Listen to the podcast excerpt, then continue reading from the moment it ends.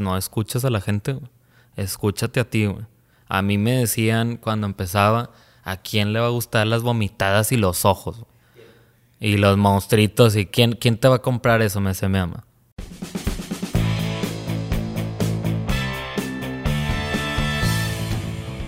Bienvenidos a Crear o Morir, el podcast donde platicamos con personas que se han atrevido a crear su propia forma de ver el mundo. Esto sin morir en el intento. El día de hoy tenemos el gusto de presentarles a Marcelo García Rodríguez, o mejor conocido como Marcelo Seltzer o Seltzer por ser su nombre artístico. Marcelo empezó en el mundo musical en el 2010, donde lanzó su primer disco llamado Fenómeno de Astronauta, y a lo largo de su carrera, Seltzer ha logrado colaborar con bandas nacionales como internacionales, no solo en el lado musical, sino también por el lado artístico, donde ha trabajado con The War on Drugs, la serie Bates Motel y Búfalo Blanco, entre muchas otras. Actualmente, Seltzer se encuentra diseñando todo el arte del Machaca Fest, uno de los festivales más grandes que tiene cada año la ciudad de Monterrey, Nuevo León, y acaba de ser nombrado como embajador de la marca Panam, marca 100% mexicana que se dedica a hacer calzado. En la plática, Marcelo nos cuenta sobre su trayectoria como músico, dibujante, diseñador y caricaturista. Nos cuenta de los retos y los obstáculos que ha tenido que vencer y nos comparte sus consejos y anécdotas para todas las personas que estén buscando emprender en el mundo creativo. Sin más, comenzamos. Cantante, compositor, músico, dibujante, diseñador y car- caricaturista. ¿Algo que me falte de ti, Marcelo? No, nada. Bienvenido, Marcelo. Marcelo Seltzer, como te conocen algunos. Muchas gracias por la invitación. Muchas gracias por darnos de tu valioso tiempo, por estar aquí con nosotros. La verdad, con- te conozco a ti, me llevo muy bien con uno de tus hermanos desde hace más de nueve años y siempre quise platicar contigo. La verdad, no es novedad que todo lo que has hecho y wow, yo me quedé limitado a comparación de todo lo que vi de, de tu trabajo, lo que ahorita vamos a ir viendo. Pero me gustaría empezar por el principio. Me gustaría empezar. ¿Qué es Seltzer? Bueno, primero que nada, gracias por, por las palabras de introducción. Gracias por creer que lo que hago es, es valioso. Este. Seltzer es el nombre artístico que decidí utilizar para expresar mi música y, mis dibujos, animaciones y demás. Este. Básicamente es un apellido ficticio, Marcelo Seltzer. Me gustaba más porque suena más a superhéroe que, que Marcelo García. Eh, obviamente estoy orgulloso de- del apellido García y todo, pero este, Querías algo más catchy. pues sí, de cierta manera, Seltzer es un personaje, ¿no? Y, y hay un universo atrás de, de Seltzer y de Marcelo Seltzer que no es Marcelo García, ¿sabes? Este, y ahora que, que acababa de ver la de Rocketman de Elton John, Me falta, la tengo que ver este fin de semana. yo la verdad es que no sabía que Elton John no era su verdadero nombre. Eh, tal vez suene muy ignorante en ese tema, pero no, no sabía mucho de la vida de él y no sabía que era su nombre real. Eh, y me, di- me sentí identificado que Marcelo Seltzer pues es algo así, ¿no? O sea, es, un, es otra persona que, que decidí ser en el escenario y en, y en las caricaturas y, y que Marcelo García no, no puede ser, ¿sabes? Entonces creo que él, él es el ser, ¿no? El personaje que, que da la cara por los personajes de los dibujos, de la música que se presenta en el escenario y que canta estas canciones. Todo lo que haces cuando es como un alter ego, es un Seltzer hora, es lo que está haciendo, porque me agrada mucho y primero que todo quisiera que, nos, que me dijeras que eres caricaturista, pero también eres dibujante. O sea, ¿cómo, cómo juega es- esa faceta de un... Porque mucha gente, digo, y me incluyo, dices dibujante y, cari- y caricaturista, ¿no es lo mismo? Y quisiera que tú nos dijeras... Fíjate que eso me lo han preguntado No, no en alguna entrevista, y es la primera vez que lo, lo hacen así en una entrevista. Yo lo, siempre lo, lo intento aclarar porque pues hay dibujantes que no hacen animación, ¿sabes? Eh, hay varios ilustradores que, soy muy fan, que ellos le pasan su trabajo a una persona que es caricaturista. Yo así le llamo, no, no sé si estoy correcto, yo tal vez no, no es así el término correcto, no me gusta de, decir animador, entonces prefiero decir caricaturista. Eh, entonces en este caso yo hago animación y también soy ilustrador. Entonces hay ilustradores que no hacen animación y hay gente que sabe animación que no hace ilustración. Entonces... Tú lo complementas. Vez, tal vez esa sería la, la, la diferencia, ¿no? O, o, la... Vaya, la descripción de qué es para mí ser dibujante y qué es para mí ser caricaturista, porque el trabajo de la animación es muy distinto al, a la ilustración. Aunque sea, digamos, el paso uno es ilustrar, el paso dos no todos lo saben. Entonces, eso me convierte en un caricaturista, según yo, ¿sabes? No, no, no, y digo, muy válido y viendo, viendo tu trabajo que ahorita platiquemos, vamos a platicar sobre eso. O sea, veo, me metí más, he ido a tus conciertos en el 2018, Siete, creo que fue. Fue, final, fue por ahí de noviembre de 2017. Ok, puede ser. Sí. Eh, si fue la presentación de Universópolis, fue en, en agosto, si no me equivoco. Entonces. de 2017 porque el disco salió en mayo de 2017. Y, y, pues nada, muchas gracias por haber ido a algún concierto. No, claro, y aquí tenemos tu cassette. Qué chido, sí. Ahorita estábamos hablando de eso antes de empezar, que ni siquiera yo tengo una copia y, y, y, se me hace bien chido porque solo hicimos 30, si no, me, si no mal recuerdo, creo que son 30 copias las que hicimos. Y pues discos muchos, ¿no? Entonces claro. la, la, la, el cassette es mucho más eh, limitado y, y, especial, ¿no? Ahorita voy a pedir que me lo firmes. claro, claro. Oye, veo que empezaste en el 2010 con Fenómeno de Astronautas. Así es. Me imagino que tiempo atrás ya traías contemplado y pensado que ibas a empezar. Quiero que nos cuentes de tus inicios, que -huh. an antes del 2010, cuando estuvo produciendo el primer disco, ¿de dónde nace esta inquietud tuya de decir, le doy a la tocada, me gusta, me apasiona y quiero juntar todas mis pasiones de dibujar, de caricaturista y de músico en una sola? Pues creo que digamos que se fue dando, o sea, la música a mí siempre me gustó, el arte siempre me gustó, las animaciones siempre me gustaron. Eh, cuando estaba estudiando la carrera, estaba en animación en el TEC, eh, tenía la inquietud de, de hacer un disco obviamente no sabía qué estaba haciendo. Todo el mundo empezamos así tropezándonos mil veces.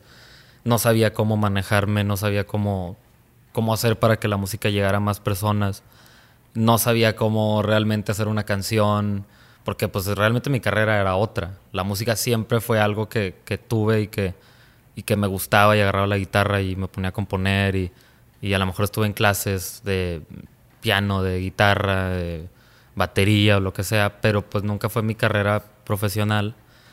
Y el primer disco pues fue realmente muy accidentado, o sea, fue un disco que primero éramos una banda y estos otros integrantes ya no se interesaban tanto, ya no les estaba gustando lo que estaba haciendo porque antes de ese disco pues hubo, sabes, como un proceso para llegar a estas canciones que a lo mejor empezaron en el 2005, ¿sabes? O sea, sí. empezamos a tocar cuando estábamos en casi creo secundaria, en tercero secundario, ya finales.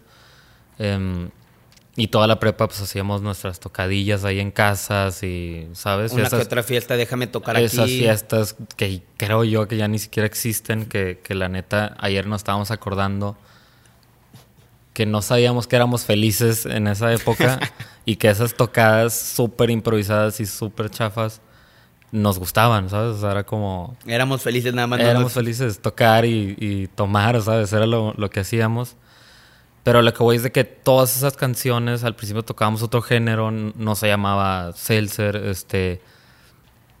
Pasan estos años, estos, estas personas que tocaban conmigo dejan de interesarse en el proyecto entonces me quedo solo con otra persona. Decidimos ya grabar como un disco. Claro que las canciones, pues, definitivamente no, no sabía componer como a lo mejor pudiera saber o he agarrado más práctica ahora. Em, pero bueno, nos metimos al estudio, hicimos ese disco, yo grabé casi todos los instrumentos. Este decidimos sacarlo independiente, empezó a hacer nuestros shows.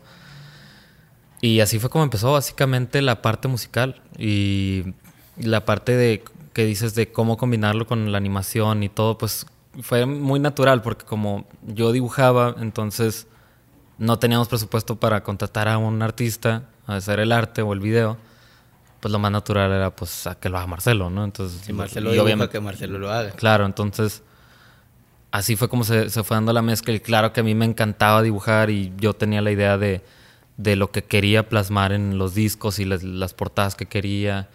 Entonces fue algo que, que, que, se dio y que, y que estoy feliz que se haya dado de esa manera, ¿sabes? No, ahorita se me hace bien difícil como delegar esa parte. Si alguien va a colaborar conmigo, tengo que pensarle mil veces quién va a ser, este, porque la parte visual ya la tengo muy, muy bien desarrollada en mi mente, ¿sabes? Sí, ya no son tus comienzos. Y es muy importante lo que tú estás comentando. Pues a lo que es Marcelo, lo que es Celser al día de hoy, y como empezaste, tú mismo decías, pues tal vez no tocaba igual o dibujaba igual, tal vez pero tienes que dar el primer paso. Claro. O sea, al final del día no vas a ser el de que han pasado nueve años y ya sabe componer y ya, ya es crítico a la hora de trabajar con alguien a lo que era al principio. O sea, pero para ser el Marcelo de hace del 2019, tuviste que empezar de algún lado. Claro, sí. que picar piedra y picar piedra. Yo creo que eso es, eso es bien importante en, en cualquier carrera que, que vayas a desarrollar tú solo, ¿no? O, digamos, emprender algo, ¿no? Eh, quitarte ese miedo de, de, que las personas no les va a gustar, que créeme que siempre ha existido ese miedo, o sea, siempre existe el miedo de le gustar a la gente este disco o este arte que hice para X persona, este, pero creo que fue algo muy importante haberlo empezado de muy joven, de muy chico porque no pensabas mucho, o sea, decías, ah, vamos a grabar un disco y lo hacías y no le pensabas mucho y, sabes, te valía madre lo que la gente le, si le gustaba o no le gustaba, entonces creo que esa es una pizca mágica que, que o sea, muchos deberíamos de tener de muy chicos. Ahorita ya más grandes te da más miedo porque ya hay otras responsabilidades de, de ahora, sabes, tengo que hacer más ingresos. Y, antes, pues no te importaba, nomás era, güey, vamos a tocar a, a, Durango y X que no nos paguen y nos íbamos así en un Mientras camión. Que me paguen con cheve. Sí, de que era un camión bien chafa y en un hotel de súper mala muerte. Y, y, sabes, pues así es como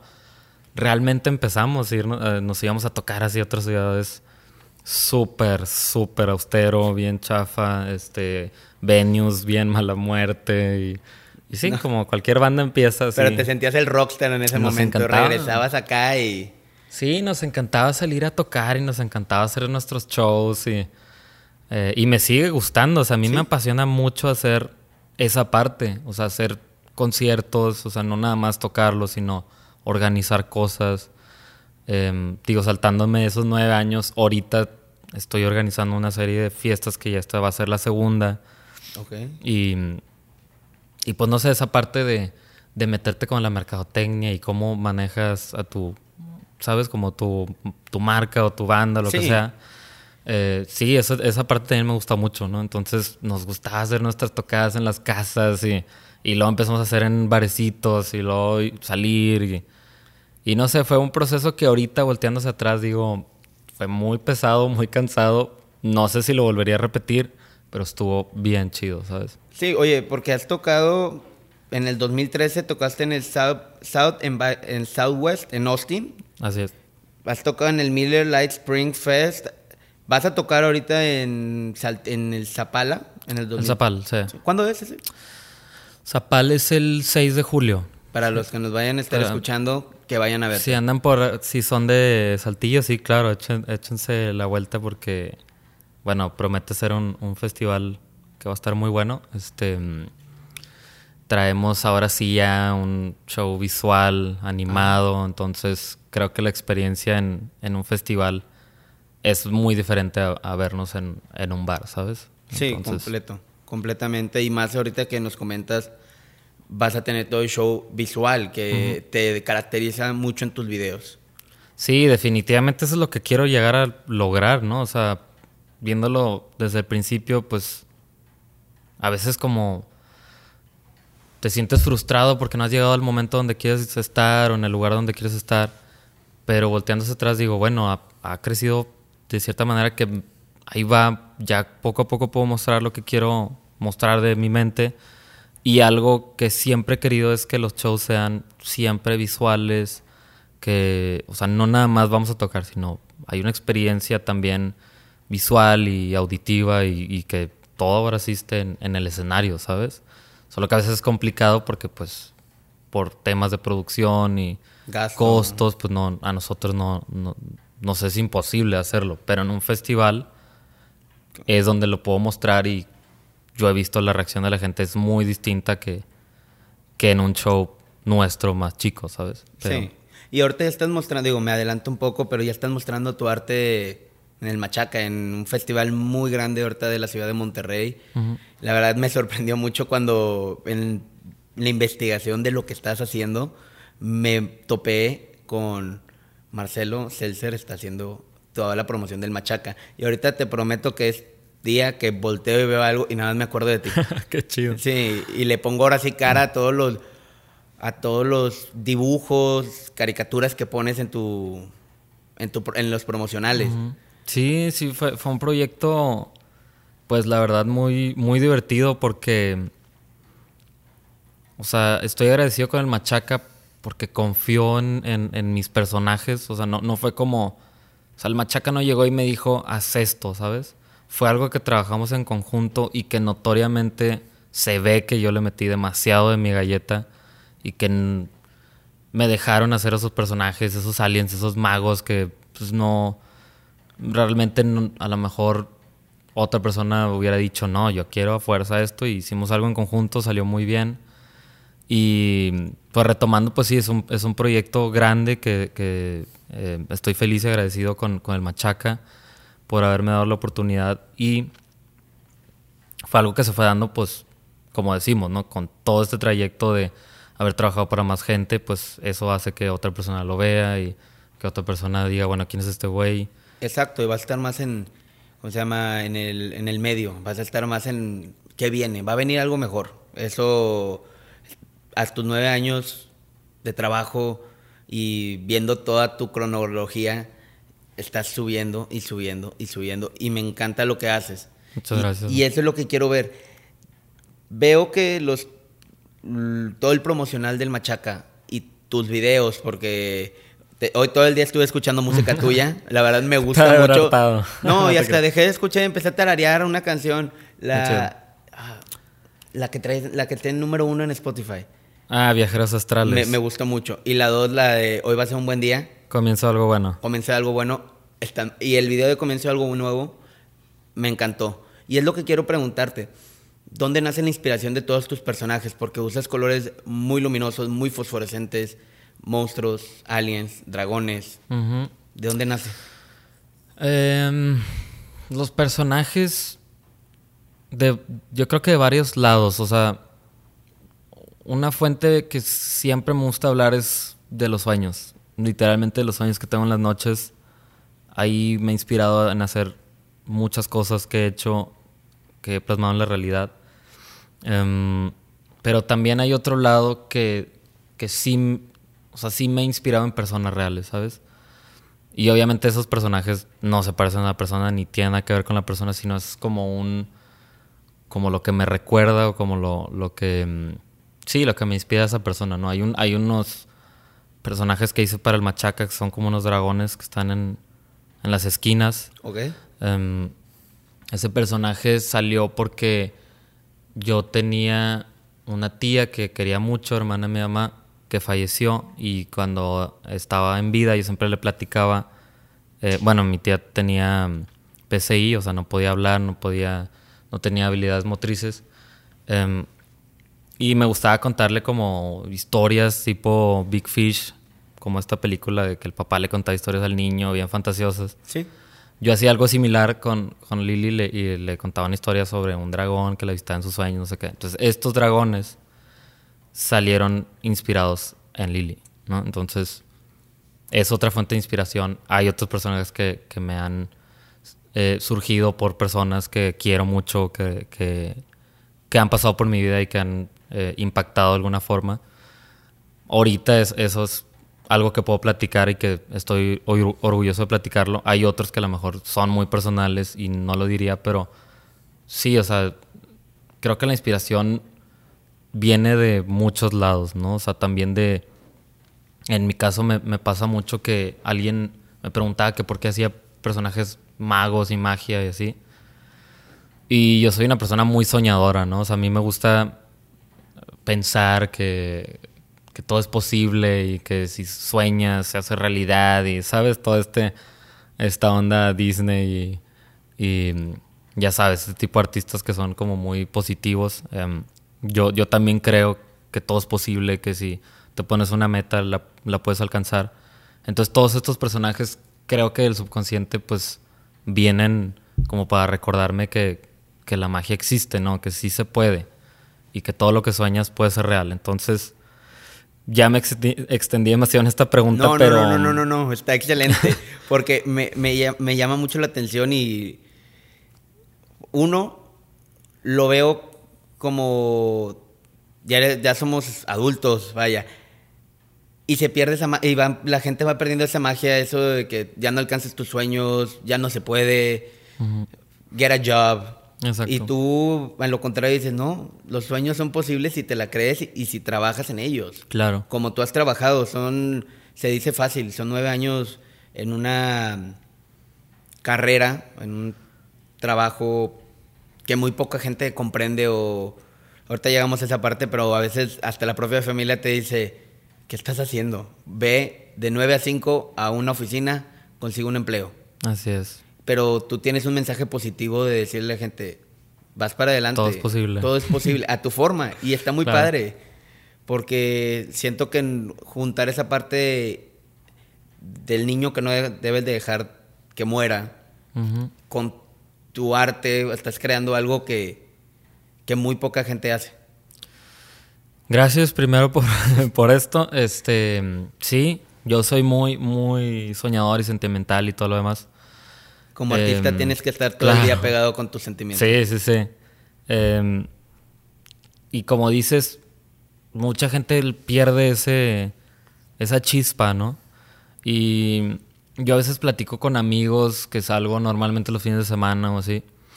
em, y escucho estos comentarios como, qué flojera que mañana es lunes, ya quiero que sea viernes, ¿no? Y claro, a mí me gustan los fines de semana, no, tampoco te voy a mentir. Pero um, yo sí de repente ahorita estoy colaborando con, con Panam, que, que me está empezando a patrocinar.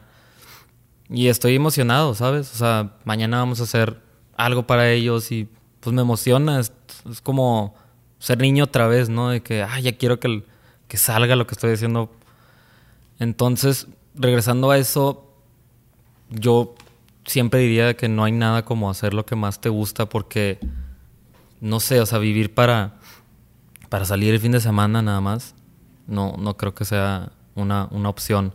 Digo, cada quien vive su vida como, como quiere y es, se respeta y a lo mejor ellos tienen una estabilidad en todos los sentidos de la palabra, no nada más económica, sino eh, emocional, eh, etcétera. Pero yo no dejaría, o, o yo no dejaría decirle a la gente que todo es posible, ¿sabes? Que, que si quieres hacer algo, lo puedes hacer. O sea, créeme que yo soñaba con hacer arte para el Machaca hace muchos años y ahora es real.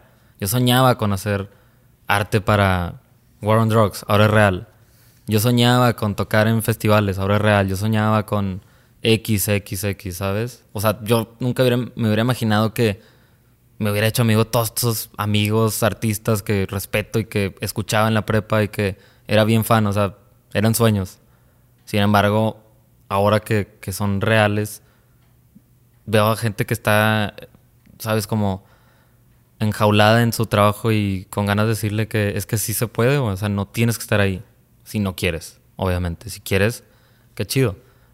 Pero si no quieres, hay otra ruta de, de hacer las cosas. Eso no, sí, son muy difíciles, no voy a decir que no. Tocaste un tema de... Es una industria muy compleja y muy difícil. Pero hay miles de cosas, miles de caminos y si tú encuentras la manera, lo vas a hacer. Es, ese es el mensaje, básicamente, ¿no? O sea, el camino está... Hay miles de caminos, ¿no? O sea, y tienes que encontrarlo. O sea, vas a intentar 999 y, y al final vas a encontrarlo. Pero sí hay formas de hacer las cosas. O sea, te lo juro que yo muchas veces soñaba con, yo quiero hacer el arte un festival como Machaca X. Y, cuando lo ves así ahorita en los panorámicos, yo venía para acá y me topé uno. Y dije, ahora qué loco. O sea, me, me, deja reflexionando, qué loco. O sea, qué loco. ahí está el monito que hice en mi casa, ahí en mi estudio. Y ahí lo puedes ver por toda la ciudad. ¿Ya te cayó el 20 que hiciste el arte en Machaca? O sea. Sí, al principio fíjate que no. Sí estaba bien raro.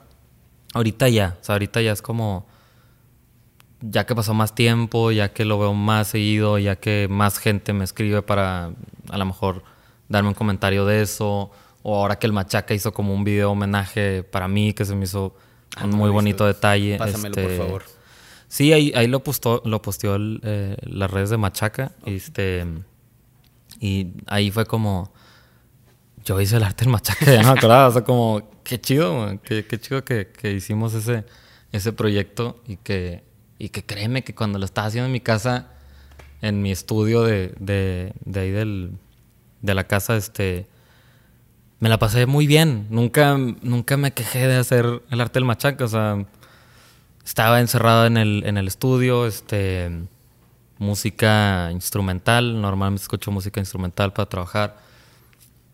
Una canción en repetición todo el día durante una semana. No sé en cuánto tiempo hice el, arte y me relajaba, o sea, nunca fue estresante para mí hacer esto, ¿no? O sea, entonces, sí hay maneras, sí hay maneras de, llegar, solo que sí, lo que cuando hablo con amigos, digo, sí hay forma de hacer las cosas que quieres hacer, pero no va a ser nada fácil, güey, nada fácil. O sea, no creas que de un día para otro ya pasó esto, porque de repente te dicen, ah, pues tú qué chido, güey, tú no trabajas. Así te dicen, Tú te levantas a las 10 de la mañana. Sí, o sea, porque me dicen eso no en un sentido negativo de que no, pues obviamente, o sea, pues tú eres libre y, puedes hacerlo a la hora que quieras y no sé qué, no tienes un jefe, no sé qué. Le digo, oye, güey, yo me despierto todos los días a las 8 también, o sea, no, no crees que esto llega de la nada o así como, este, de repente ya la gente me empezó a reconocer por dormirme hasta las 12 del mediodía, o sea, no, también hay una disciplina y y un sacrificio. Eso que mm. dices es muy importante. Siento que mucha gente cree que no hay disciplina en el arte, que no hay disciplina a la hora de, un creativo de hacer su trabajo. O sea, sí tenemos tal vez esta idea abstracta de que el creativo pues, no hace, nada más se levanta, tiene una idea magnífica y la... o sea, encontró la motivación en ese momento y escribe. No, hay veces que la motivación no llega. Pero la disciplina, yo creo que yo sí soy muy, o sea, a diferencia de otros amigos, músicos o artistas, yo sí soy muy sistemático, güey. O sea, yo sí soy una persona que se tiene que levantar a las 8 y que a las 6 se detiene, ¿sabes? Eh, tengo un horario normal, realmente. Todos los días, este, así, así funciona. Tengo otros amigos que a lo mejor, pues, como ya tienen una banda a lo mejor mucho más establecida y ellos no hacen proyectos como yo de ilustración o animación, lo que sea, pues a lo mejor entre semana son más libres y ya los fines se van a hacer sus shows fuera de la ciudad o lo que sea. Pero yo sí soy una persona muy sistemática. Aunque no tenga un proyecto ahorita, bueno, estoy con esto de Panam, pero si no tengo algo, me levanto a la misma hora, hago un dibujo libre porque tengo que seguir creando y pues lo saco para que la gente lo comparte y crecer seguidores y yo qué sé, ¿no? O sea, es, una disciplina, o sea, no es, no es, vaya, la, gente tiene la idea de que yo me despierto así bien tarde y... a veces trabajo, a veces no me creo nada. Digo, obviamente, si tengo esa libertad de que a lo mejor sale algún viaje, por ejemplo, no sé, vamos a hacer un show en DF y X, más ciudades. Y pues me puedo tener la libertad de irme desde el martes y irme a cotorrear y luego hacer el show el jueves y el sábado el otro y eso está padre, ¿no? Pero el resto de los días, pues sí, sí hay una disciplina, no, no es como la gente piensa, al menos en mi caso. A lo mejor hay, habrá otros músicos que, pues que sí, que a lo mejor se despiertan tarde y, y a lo mejor en la noche es su hora de trabajo. No, es que hay gente que, o sea, yo tengo amigos que me dicen, no, ¿sabes qué? Yo prefiero componer en la noche, o sea, en la madrugada y la o sea, yo no. yo prefiero horario normal, así como... Como de oficina. Sí. Para ponerlo. Oye, en este tiempo que has, has hecho música y has dibujado y has hecho caricaturas, me sorprendió, digo, escuché, escuché entrevistas tuyas, otros podcasts. Trabajaste con una con un grupo que acaba de ganarle un Grammy a Metallica, a una de las bandas más emblemáticas que hay en, todo el mundo, que es la única banda que ha tocado en la Antártida, si mal no me equivoco. sí, en el 2017 tocaron. Ok, ok. Concierto muy corto, pero pues tocaron. Wow. Tú colaboraste con una, con una banda, The War on Drugs. Y no nada más, y no nada más es The War on Drugs, sino que War on Drugs es de mis bandas favoritas, ¿sabes? O sea, o sea sí, no sé, tengo tres bandas favoritas o muchas, pero una de las bandas que más me gustan es War on Drugs. Este, para mí es un súper... Cumpliendo sueños. Honor, ¿sabes? Poder decir, yo hice algo para War on Drugs. Eh, hasta se me hace surreal todavía, como qué loco, o sea, es una bandota que, que, que me gusta muchísimo y que les está yendo muy, muy cañón. Y War on Drugs salió precisamente porque. Mm, ahí te va, la historia fue que, que yo, como era muy fan de War on Drugs, hace muchos años eh, los conocí. Como por ahí del, del 2011, me acuerdo que descubrí, su música en, en, iTunes, cuando iTunes todavía tenía el poder, ya no Spotify. Em, ya se lo han quitado poco a poco. Sí, no, iTunes ya. Eh, bueno, en esa época iTunes era la forma mía de descubrir música, porque hace cuenta que yo compraba Sí, porque yo compraba música digital. Tú eres de los que sí, yo compraba, sí compraba y compraba un chorro, sí. No, pues dices, soy músico y ando Sí, pirateando, pues no. No yendo al show del artista, pues no. no. Este, sí, yo siempre he comprado música, discos, viniles, cassettes, música digital, yendo a shows. Eh, creo que cada fin vamos a un concierto. O sea, básicamente nuestra nuestra rutina este, estar envueltos en música. Pero bueno, en esa época, que fue como el 2011 o 2010, no me acuerdo, eh, estaba comprando música en iTunes. Había ratos que, que me gustaba hacer eso. Eh, básicamente en la noche o en, a lo mejor si era un sábado, me ponía a, literalmente a comprar y me tardaba horas buscando música, ¿no? Entonces, y la tirada no era comprar música que yo ya conocía, o sea, siempre era bandas que no conozco, le ponía el preview de que esto suena bien, la compraba y luego me pasaba otra banda y esto suena bien. Y así conocí un chorro de bandas, un chorro de bandas, entre ellos War on Drugs. Entonces, ahí me hice súper fan de, esta banda. Em, no eran tan famosos en esa época. Entonces, en el 2012 sale que, bueno, les empieza a ir un poco mejor, van, salen que van a tocar en el, en el ACL y yo compré el boleto nada más por ellos. O sea, claro, vi muchas bandas en el paso que estuvo chido. O sea, de paso, ¿no? De que. Sí. X Stigan and Sara, vimos a Tour Cinema Club, vimos a. Creo que Fitlar fue ese año, no me acuerdo. Pero X, yo iba por War on Drugs. Y. Este. Fuimos a ver a War on Drugs. Bueno, fui solo porque nadie me quiso acompañar. O sea, fuimos a Austin varios amigos. Y todos de que, güey, esa banda de que indie para hipsters y no sé qué. Tocaban como a la una de la tarde, De que, que, flojera ir al solazo y no sé qué. Que, ah, pues yo voy solo, güey. Ahí los cacho en la noche, Entonces fui solo a ver a War on Drugs. El show estuvo bien chido. Iban bien austeros. Traían, o sea, de cuenta. Ahora son como nueve músicos en, en el concierto. Ahí iban cuatro o tres, no me acuerdo. Iban bien austeros. A mí me gustó un chorro, pues obviamente. Eh, cuando lo estaba viendo, me pasó por la mente de que yo un día voy a hacer algo para War on Drugs. ¿sabes? De que yo les voy a diseñar algo, algo a estos güeyes. No sé por qué me dio esa corazonada. Y en esa época, pues yo lo seguía en Instagram, seguía a, a la cuenta de Warren Drugs y al bajista, güey. Y el bajista, por alguna razón, le empieza a gustar, como que le llamó la atención lo que estaba haciendo y me empieza a seguir también. Ah, Entonces, ¿A la fecha te sigue? según yo sí, ya no me he checado, pero sí, se me hace que sí. Excelente. Y luego, a menos que me haya dado un follow, porque ya son súper rockstars. Pero nada, según yo sí, porque hace poquito sí vi ahí de que me vio una historia o algo así. Ah. Y luego, este. eh, pues no sé cómo estuvo que se, que se me ocurre hacer como un dibujo para ese güey o algo, o le escribí de, de que, que estaría chido hacer algo para él y, y que no le cobraba así sobres. Porque él tiene otra banda que se llama Nightlands. Sí, sí, sí. Este. Y me dice, no, estaría con madre, no sé qué. Y eso lo hablábamos por Facebook, ¿sabes? que. Este. Y ya el güey me dice, no, sí, estas son las fechas. De que no, ya está, yo, yo lo armo. Y me armé un tour poster para Nightlands. Como del. Sí, creo que salió en el 2013 ese tour, no me acuerdo. Y luego pasa otro año más.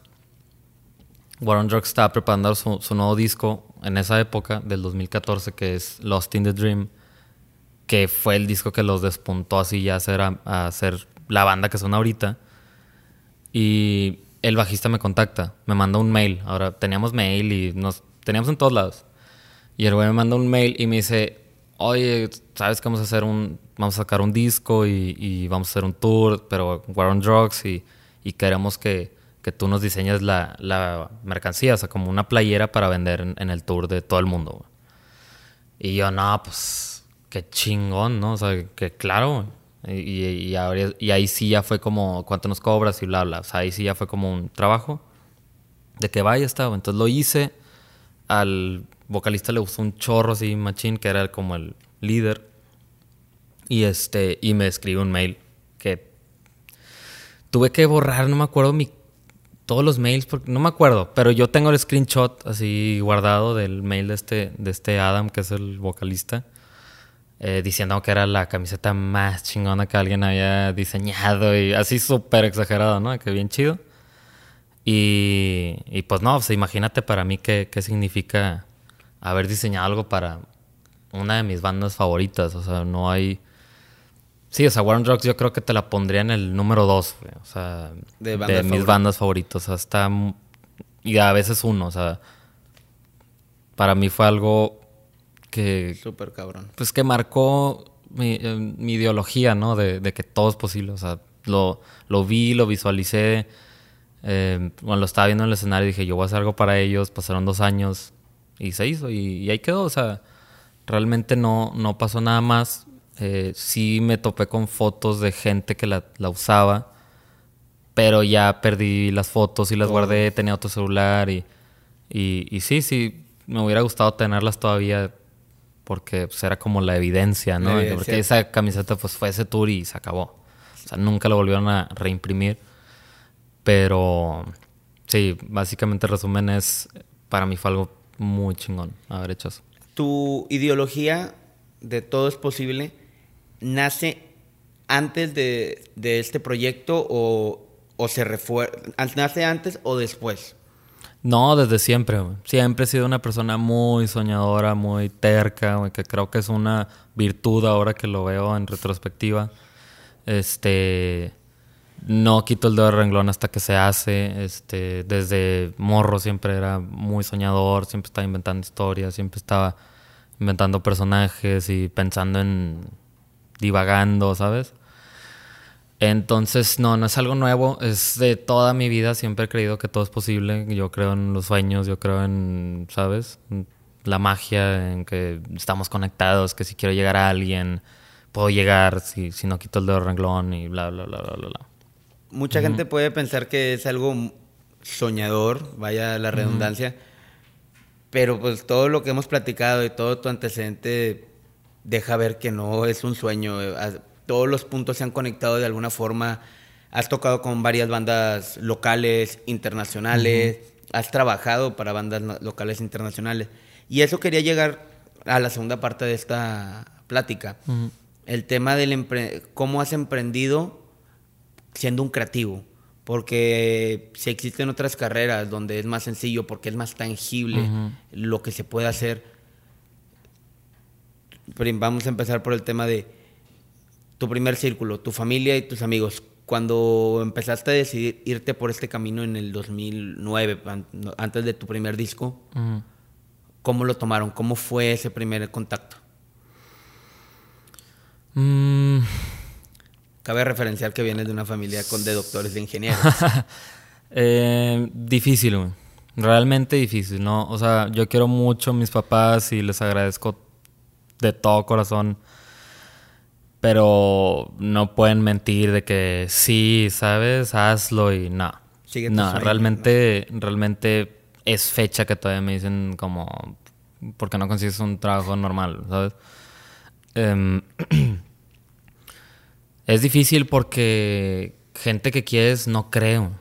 Y amigos hablan mal de ti. Y cuando empezaba, mucha gente decía, este güey nunca va a llegar a nada, este güey, ¿sabes? De nombres me llamaban, este güey es un idiota, ¿sabes? No va a llegar a ningún lado, no la va a hacer. Entonces sí se vuelve complicado. Y, más en este tipo de carreras que, que pues todo el mundo quisiera hacerlo. O sea, la verdad es que es... Al final del día todo el mundo quiere hacerlo. Sí, claro, o sea, porque es divertido, o sea, realmente está bien padre ir a, hacer un, un, show y que te traten bien y que la gente aprecie lo que haces y se acerquen y, ¿sabes? Claro que todo el mundo quisiera hacerlo, a lo menos... Pero pocos se avientan. Ajá, o, sí, o pocos realmente encuentran la manera porque es difícil, es muy difícil. Pues si fuera fácil, todo mundo seríamos rockstar, ¿sabes? Astronauta, rockstar. Este, exacto, güey. Entonces, es bien difícil que, tus propios amigos hablen mal de ti em, y que tus papás te digan está muy difícil. Obviamente de los papás pues es porque se preocupan, lo que sea. Eh, pero es difícil que no crean y que piensen que, que pues sí, que no es algo no es algo estable y que te va a ir mal y ahorita te fue bien, pero después a lo mejor quién sabe. Y, si es lidiar con este tipo de comentarios, a lo mejor gente que... O sea, a mí me desespera cuando a lo mejor vas a una reunión familiar que es gente que ni sabe lo que estás haciendo y piensan de que, ay, ¿tocas en bares de covers o qué? O sea, pues claro que no, o sea, ¿sabes? O sea, piensan que Estás ahí gratis. Oye y, te, oye, y te pagan. De que, pues, qué chingados crees que como aire o que, ¿sabes? Este. Es muy difícil. Yo todavía es fecha que, que ya estoy como escamado, ¿sabes? De, la, de la gente, porque ya no sabes si, si confiar o no, si al principio te decían ese tipo de cosas y ahorita porque ya no porque sí, ese tipo de personas, las que te estoy hablando, pues ahorita son bien lambisconas. Son las que ahora sí, yo siempre confío en ti. Ay, qué chido que hiciste lo del machaca. Nada más voy a ir a ver por eso. Sabes, de que, ay, sí, tú decías que no iba a llegar a ningún lado, güey. Y ahora estás ahí. Y ahora ahí estás. Y los boletos gratis que tal vez te puedan dar. Ah, pues. Sí, no, hombre, claro. Oye, en esto comentabas antes de, de empezar el podcast que tú nunca trabajaste, tuviste un trabajo estable, nunca te, gustó el horario de 9 a 7, siempre dijiste yo lo mío. Más que el horario e, era como... O sea, yo, yo tenía en mente como esta visión y todavía hay muchas cosas por hacer, muchas cosas, muchas cosas por hacer. Que yo sentía que iban a, a trazar mi objetivo final, o sea, ¿quién me iba a contratar para hacer estos monitos, sabes? O sea, nadie me iba a tener ahí de tiempo completo para hacer eso. O sea, esto se tenía que hacer por proyectos, o sea, forzosamente. Y por el lado musical, pues, bueno, ese, ese rollo pues siempre va a ser un camino inestable, ¿no? Pero más bien no era, te digo otra vez, no era el horario, o sea, era, yo tenía la idea de hacer este universo o este concepto que si, porque mis papás siempre me preguntan lo mismo, que por qué no tuviste como un trabajo normal y lo hacías a la par. ¿En qué momento iba a hacer estos videos animados que me tomaban tres meses de lleno para hacerlos? en qué momento iba a construir como esta marca que, ok, ahorita ya iba poco a poco, em, pues sí, estableciéndose en un nicho de, mercado que les gusta el alternativo, el, arte, la animación, lo que sea. Nunca iba a tener el tiempo de desarrollar lo que desarrollé, ¿sabes? Nunca. Yo sé que no. Yo sé porque inclusive haciendo proyectos para otras marcas y que es mi propio arte, se está trazando a hacer el disco, ¿sabes? El nuevo. Entonces, y, eso que sigue siendo Seltzer, es como, sigue creciendo Seltzer como quiera, porque es un proyecto de arte. Pero me quita el tiempo de hacer lo otro. Y, es fecha que se sigue atrasando, se sigue atrasando. Entonces imagínate con un trabajo que ni siquiera me gusta, que no soy esa persona, que, que solamente iba a limitar lo que quería hacer. Yo no hubiera hecho el machaca si me hubiera metido un trabajo normal, viéndolo en retrospectiva. O sea, yo no hubiera hecho el arte de War on Drugs jamás. Nunca hubiera tocado en los festivales que toqué, nunca hubiera salido de gira. O sea, hubiera sido mucho más complicado desarrollar todo este concepto para que el machaca me hablara, para que War on Drugs me hablara, para que eh, Javier Blake y Lanniston, bla, bla, bla, bla, bla. Este, para tener el manager que tengo ahorita, que lo conocí en este rollo. Entonces creo que viéndolo hacia atrás no me arrepiento absolutamente de nada. Sí fue un sacrificio no ganar mensualmente X cantidad de dinero. Este sigue siendo un sacrificio, pero bueno, ahorita ya se ve un poco mejor la situación. Y, básicamente la, respuesta es esa. Yo no, no quería. Yo sentía que lo que yo tenía que dar a, un público en específico nunca se hubiera generado si hubiera estado en un trabajo normal. Punto. Eso nunca hubiera, o sea, mi universo nunca se hubiera desarrollado estando en un trabajo normal. O sea, yo no hubiera hecho ni un video animado, nunca hubiera hecho eh, a lo mejor los personajes que desarrollé en el camino, este, que ahora hay gente que lo reconoce o que les gustan o se sienten identificados, o lo que me hizo tener cierto reconocimiento en en la República o en Latinoamérica como dibujante, lo que sea, no lo hubiera logrado. Entonces, yo creo que va por ahí. O sea, yo sabía dónde iba, no quería perder el tiempo. Este, sé que no lo perdí.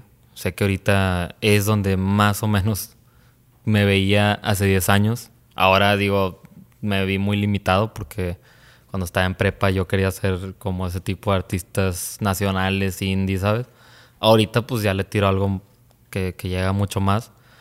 Este, pero sí, pues básicamente no quería perder el tiempo. Para mí era una pérdida de tiempo, o sea, no iba a estar donde quería estar y nomás me iban a, limitar y a bloquear, ¿sabes? O no, no te iba a dejar sacar tu máximo potencial como ahora. Pues sí, no hubiera hecho nada, Realmente no hubiera hecho nada. O sea, yo sé. Yo sé que muchas cosas costaron mucho tiempo, mucho esfuerzo y no hubieran salido, jamás. Jamás hubieran salido si hubiera tenido un trabajo normal, porque mis papás piensan que ahí va a ser lo mismo, no iba a ser lo mismo. Te ponen a, pues a lo mejor a diseñar cosas padres para campañas y todo, pero no puedo decir yo, no puedo poner un monito como el machaca, o sea, me hubieran dicho no, güey.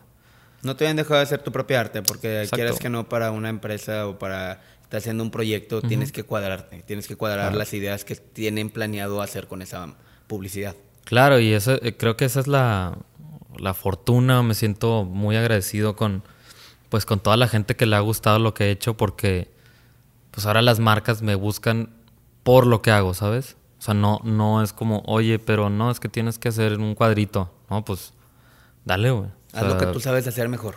Claro, güey. O sea, ayer pinté unos tenis para, para Panam y pues hice pinches balienitos y, ¿sabes? Monstruos y, y les gustó un chorro. Entonces, eso creo que es la ventaja de aferrarte a lo que, a lo que tú eres. O sea, yo soy este güey. Yo no soy la otra persona. Y de eso es muy, muy importante y quiero preguntarte. A la gente que va a empezar, quiero ver más de una persona que va a empezar, ¿qué consejo le darías? Porque sé que es un camino súper tortuoso, súper lleno de piedras, de doble cara, como tú decías. La gente, tus amigos, se burlaban de ti. Y ahorita ya andan detrás de ti viendo tus resultados. Sí, sí, sí.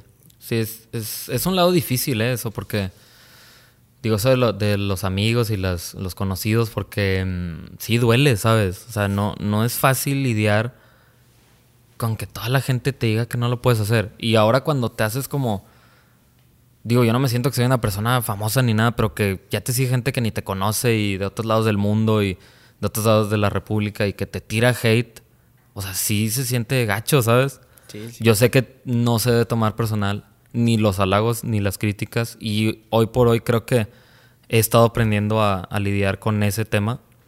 Si me llega un- una tira de hate como que ya me, me tiro león, si me llega un halago así como, sabes, muy exagerado, también lo tiro a león. Em, y bueno, regresando a la pregunta de qué recomendaría yo, ¿O qué consejo de ¿Qué hubiera hecho diferente yo? Esa es otra cosa que también me gustaría. em, porque siem- a lo mejor esta pregunta la han hecho, ¿qué recomendarías? Pero más bien creo que la pregunta indicada es: ¿qué hubieras hecho diferente tú para em, pensar que a lo mejor los resultados hubieran salido más fáciles o más rápidos?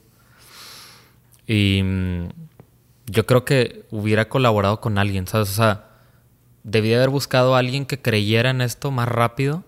O sea, ahorita estoy con, con Bruno Bresa, que es el manager, y que me siento muy a gusto con, trabajando con, con él. Debía haber buscado a alguien, a lo mejor un amigo, no te estoy diciendo un manager conocido, un amigo que, que dijera que, güey, yo tengo el, como el input de, sabes, de los negocios y moverme y RP y, y- tú estás cañón para hacer esto de que vamos a hacer un business tú yo, ¿sabes? No lo hubiera hecho completamente solo. Eso, es lo que hubiera cambiado desde el principio. Ahorita que, voy caminando con, este Bruno y con Atlas, que es la Atlas 32, es la disquera, siento que las cosas están pasando mucho más rápido, ¿no?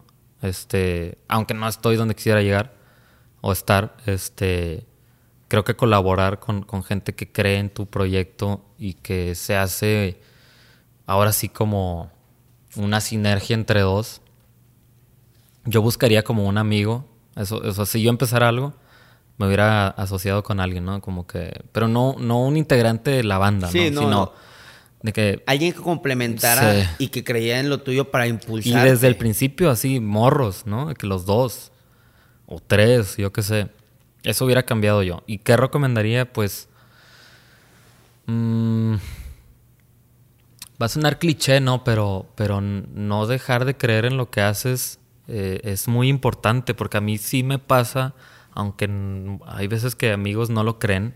Hace poquito le mandé el, eh, el arte de un evento que estamos haciendo a, bueno, a este amigo que va a ser como el headliner de, de la fiesta, que es Kill Aniston, un buen amigo. em, y este güey me dijo, este, le pasé el arte y, y de que no, me avisas cuando lo compartamos y con madre, no sé qué. Y le mando un mensaje que, de voz. Oye, pero ¿te gustó? ¿No te gustó? ¿Qué onda? No me dijiste nada. Sí, y me dice, y me manda un mensaje, güey, tú sabes que todo el mundo le gusta este pedo. O sea, yo soy bien fan de tu arte, no te lo tengo que decir. Está bien, cabrón, güey. Entonces, dije este paréntesis para decir, yo todavía titubeo de que esto está bueno, no está bueno, está chido, no está chido, está bien hecho, no está bien hecho. Yo le eché ganas, pero no sé si a la gente le va a gustar o no le va a gustar. Entonces creo que algo bien importante es nunca dejar de creer en lo que haces. O sea, aunque sea difícil, inclusive te digo, a estas alturas a mí me pasa que dudo de lo que estoy haciendo. Em, creo que ese es, una, ese es un, un buen consejo, ¿no? De no dejar de creer, nunca dejar de tener esta hambre por seguir creciendo. Porque sí, o sea, yo, yo creo que yo no soy nada, ¿sabes? O sea, yo necesito, a donde tengo eh, la mente puesta, el arte que quiero transmitir a través de ciertas, este, pues sí, ciertas fuentes, no, no, no es donde quiero estar, ¿no? Entonces, tener como esta, estas ganas de, de seguir creciendo y no quedarte como en, la mitad del camino, también creo que es una, es un buen consejo. Y otro muy importante es no escuches a la gente, escúchate a ti. A mí me decían cuando empezaba, ¿a quién le va a gustar las vomitadas y los ojos? Y el, Y los monstruitos. ¿Y quién, quién te va a comprar eso? Me dice mi mamá.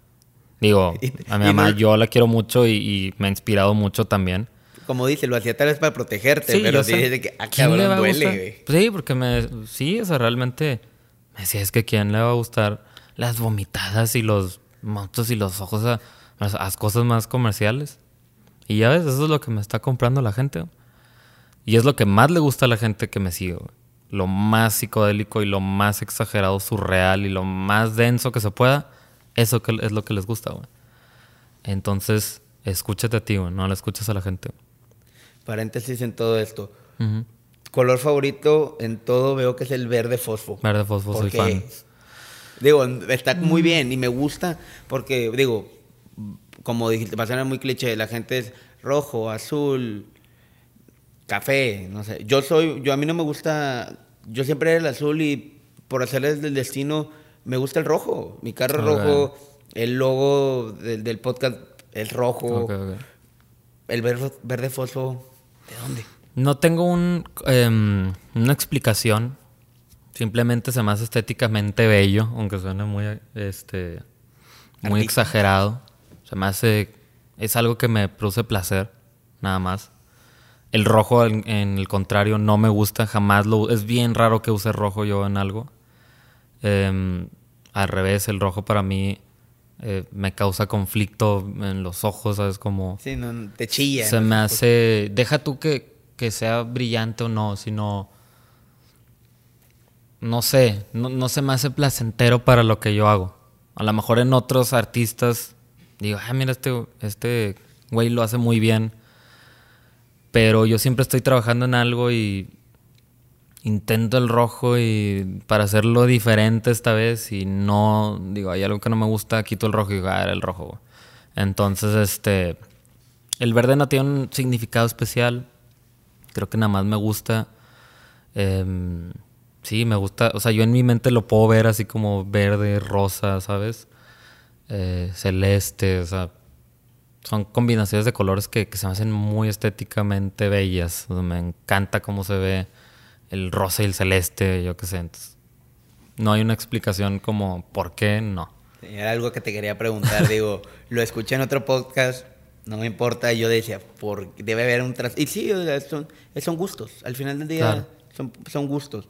Pero retomando tu respuesta, no escuches a la gente. O sea, no te van a, te van a estar tirando porque no te quieren ver triunfar, porque, ay, es que si lo hace y yo no, y yo no me doy, no, no, salto, o por protegerte porque es tu familia, pero si tú no crees en lo tuyo, nadie va, a creer, güey. Nadie va a creer, claro, güey. Y, y es, eso es un, un punto muy extraño porque otra vez le estaba diciendo a mis papás precisamente eso, que yo me acuerdo cuando estábamos en prepa, y pues nos gustaban todas estas bandas de División Minúscula y Tolidos y Canseco y, eh, en fin, muchas bandas que nos gustaban, em, no sé, Kiro Club, etcétera, que todos ellos ahorita son amigos, buenos amigos. Pues yo me acuerdo cuando íbamos a algún bar o algún antro y nos encontrábamos a X, güey, de, de, tal banda y íbamos a saludarlo y a cotorrear y así. Echar pues ahora pasa el tiempo, pasan 10 años tal vez, y me pasa eso a mí, y, es ahí cuando dices, por, porque creí en que, yo podía llegar a ser alguien, ¿no? O sea, sin, si yo no hubiera creído en mí, lo hubiera soltado hace muchos años. Nadie aguanta tanto, tantas caídas si no creen realmente en lo que va a hacer. Entonces, es muy importante creer. O sea, si no crees, te vas a dar por vencido muy rápido. Y si no es tu pasión, créeme que nadie aguanta tantas caídas. O sea, esto lo hace un loco nada más porque ama hacer arte, amo dibujar, amo tocar. No pudiera hacer otra cosa, no soy bueno para otra cosa. Em, y sí, estar ahora en ese lugar en donde, no sé, entonces en un bar llega alguien de que, ah, ¿qué onda? Soy bien fan y ¿Y qué onda? Ah, Está con madre de una rol. Yo qué sé, qué chido. O sea, yo me acuerdo de haber estado en esa posición y trato de ser la persona más amable si, si se puede, ¿no? Este, eso es creo que otro, otro punto importante. Siempre hacer las cosas por amor a lo que haces, no por situaciones equivocadas, ¿no? Que, que luego ves gente en este medio como que se sienten pinches, no sé.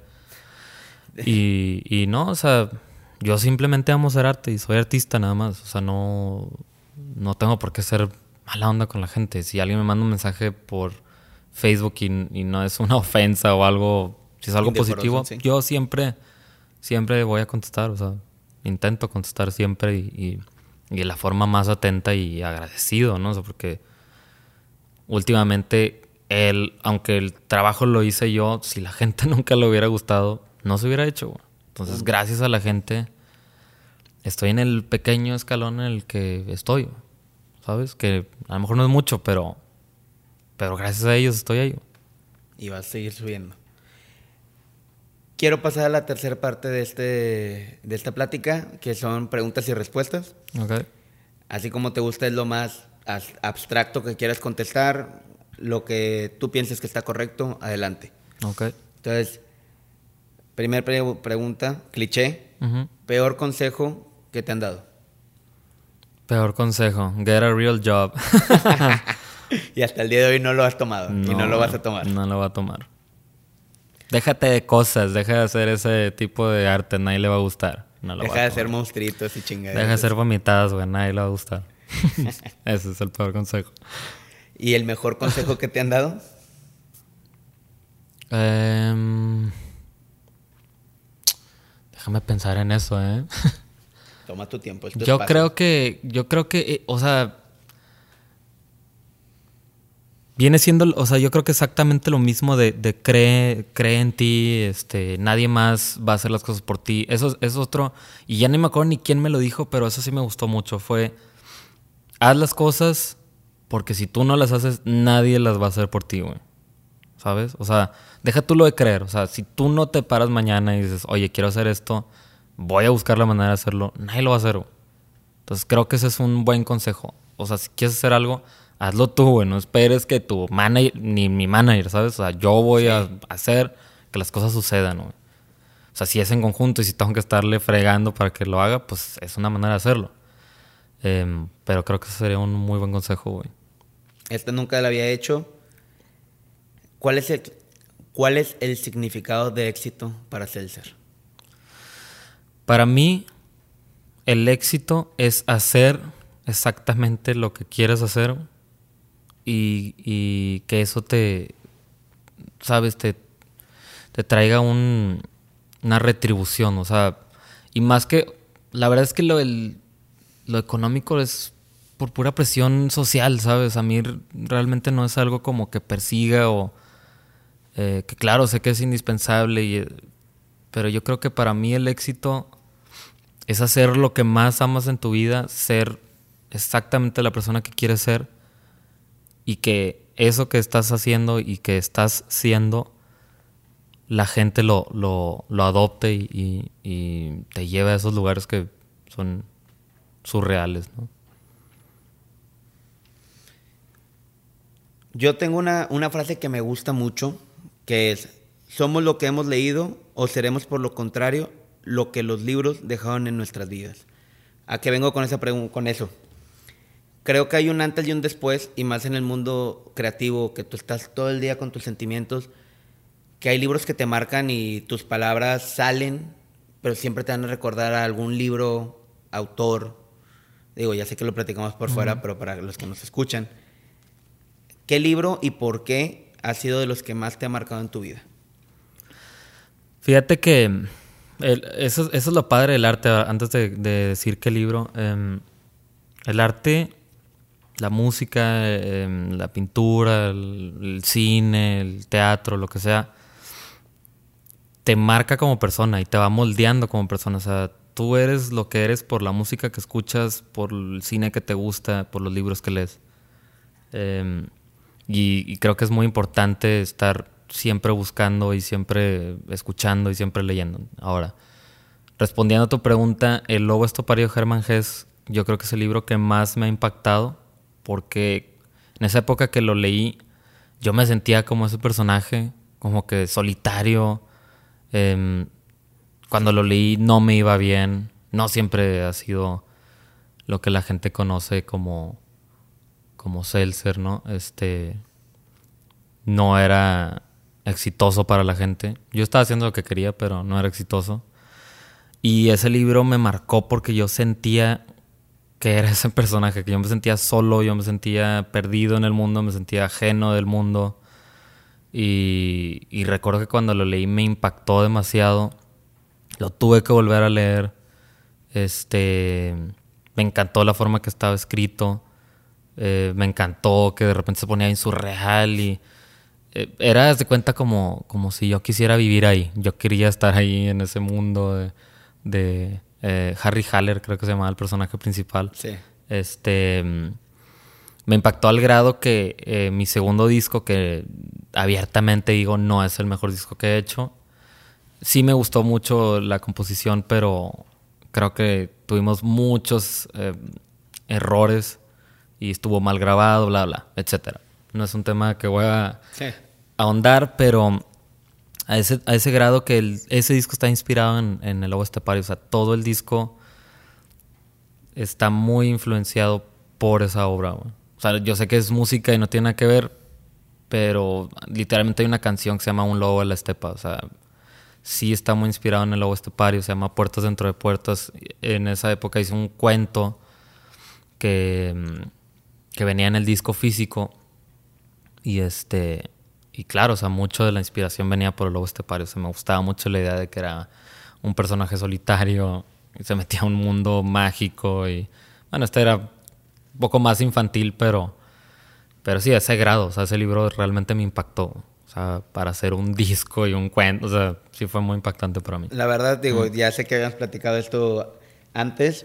Me encanta y más que todo, como te había comentado, alguien que hable de Herman Hesse, muy poca gente, digo, que yo conozca y, o sea, cuando me dijiste y escuché que el lobo estepario, o sea, es increíble cómo escribe ese hombre. Sí. La verdad. Y qué bien que lo has plasmado. No he escuchado esa canción, me quedo pendiente de escuchar esa canción tuya.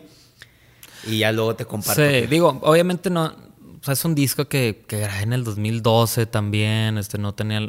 Luego fue muy accidentado ese disco. Teníamos como problemas con la raza del estudio y salió como muy. No es lo que yo tenía pensado, ¿sabes? Pero. Pues como quiera, sí hubo algunas canciones que la gente le gustó y bueno, pues agradecido por eso, pero yo tenía en mente algo mucho mejor producido. Este, igual como quiera, escúchala, sí me gusta la canción, no me gusta tanto como está grabada, pero la rola sí, sí, sí me gusta, Y habla creo que de, de esa soledad, ¿no? Como artista. Y ya por última pregunta, me gustaría saber, ¿con qué banda te gustaría colaborar?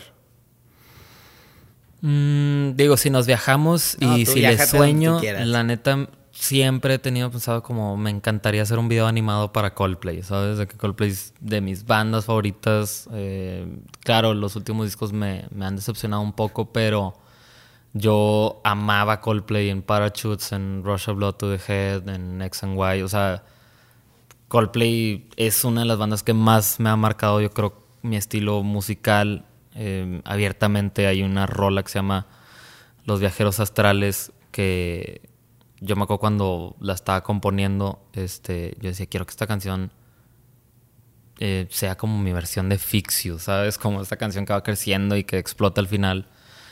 Entonces Coldplay es una banda que, que, me ha marcado en muchos sentidos. Lástima que los últimos discos se fueron por otro rumbo. Igual los sigo respetando. Esos primeros cuatro discos para mí son increíbles, los primeros cuatro. Y definitivamente me encantaría hacer un video animado para Coldplay o el arte de un disco o, cualquier otra cosa, ¿no? Pero sí creo que Coldplay sería mi respuesta. Chingón. Antes de irnos nada más como pausa comercial, cuéntanos de lo que estás haciendo con Panam. lo de los zapatos, para que la gente que nos escuche conozca ese, ese arte que estás haciendo. Ok, ahorita, hace apenas un par de semanas, mm, Panam, la marca de tenis mexicana, este pues digamos que empezamos a colaborar, eh, me hicieron como embajador, se le llama, cuando agarran a algún artista y es a lo mejor Mm, sí, como una persona que representa a lo mejor su marca y, habrá varios más, pero en mi caso es como por la parte del arte y la ilustración, ¿no? Entonces, ahorita el plan, ellos me mandaron como cinco pares de tenis en blanco, bueno, de un modelo que es blanco, y bueno, me quedé unos para mí, y ahí estoy pintándolos a mano, todos los, todos los otros tenis que, que tengo ahí Y tengo entendido, o sea, porque no estoy muy seguro, esto lo estoy manejando con otra persona, este, que esos tenis van a estar en exposición en, en sus tiendas. Y no sé si de Ciudad de México o otras ciudades. No van a estar a la venta, no van a haber dinámicas de... de Giveaways. No creo, no creo que, que los quieran regalar. Más bien yo lo que entendí es que van a estar en, como en exposición varios meses. Eh, la gente que se vaya a la tienda los va a poder ver, etcétera. Y después, si todo sale bien, esto ya no es seguro, ya haríamos como una versión comercial, no pintados a mano, sino Sí, ya los tu- ya ahora, exactamente, ahora sí como los diseño y los hacen un tiraje limitado y los sacan a la venta, ¿no? Entonces creo que esa es como la idea del, del proyecto. Ahorita estamos en la fase de pintarlos y, y ya yo creo en un ratito van a estar en exposición en la tienda Panam o algunas tiendas. No estoy seguro si es en una o si van a mandar unos pintados en una, otros en otro o los cuatro van a estar en una sola. Perfecto. Bueno, muchas gracias. Vamos a estar atentos de eso para darle share y todo lo que se tenga que hacer con, Claro, para que la gente conozca más de, de ti, de tu arte y de todo lo que sigue. Te agradezco mucho por estar en este podcast No, y espero más adelante volverte a tener aquí con todo lo que puede, todo lo que viene. No, muchas gracias a, a ti por, por creer que, que Seltzer es, em, digamos, material para, para que la gente escuche y, y se interese por, por este camino de, de la independencia, ¿no? Pero no, gracias y la pasé muy bien. Muchas gracias.